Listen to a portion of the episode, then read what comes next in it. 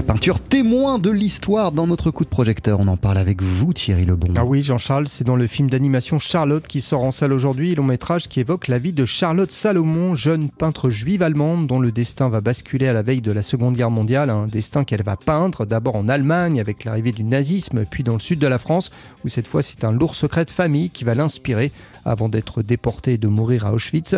Pour Eric Warren, qui a co-réalisé le film, Charlotte Salomon est une femme aux multiples symboles. C'est une femme, c'est une peintre à une époque où euh, on n'est pas aujourd'hui.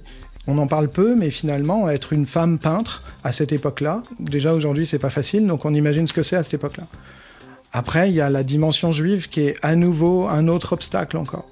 Et puis, il y a la malchance d'être né à une époque où euh, les choses sont bouleversantes et dramatiques.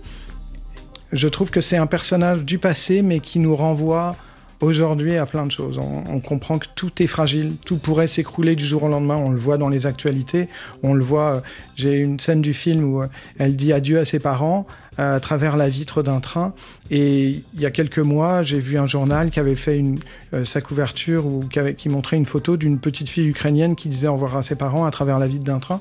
Donc c'est à la fois moderne et en même temps du passé. C'est assez intéressant comme histoire pour ça. Ce film, Charlotte, reprend un thème souvent évoqué au cinéma. Oui, celui de la persécution et de l'extermination des juifs hein, par les nazis, un thème qui a plutôt fait l'objet de fiction avec des acteurs. Et pour Eric Warren, eh bien, le cinéma d'animation permet un regard différent sur ce sujet. J'aime souvent à dire que c'est une période, c'est une période qui a été où c'est un sujet qui a été souvent fait, mine de rien. Et l'animation était un moyen, je trouve, de, le montrer différemment. Et puis l'animation permet d'autres choses, offre une, euh, une palette d'émotions différentes, là où peut-être on pourrait être blasé avec nos yeux de spectateurs, de regarder ça avec des vrais acteurs, tout à coup, le médium de l'animation apporte une espèce de poésie et de distance. Parlons aussi, euh, Thierry, du graphisme de Charlotte, film d'animation. Bien sûr, il est essentiel, hein, car Charlotte Salomon, on le rappelle, était peintre et par exemple, elle n'utilisait jamais la couleur noire dans son travail, un choix que l'on retrouve aussi dans le film. On a respecté cette euh, direction artistique qu'elle avait euh, elle-même pour annuler tous les noirs, etc. Après, on a fait un gros travail de... Quand on a travaillé les couleurs après, euh, toute la période allemande est beaucoup plus désaturée que la période française.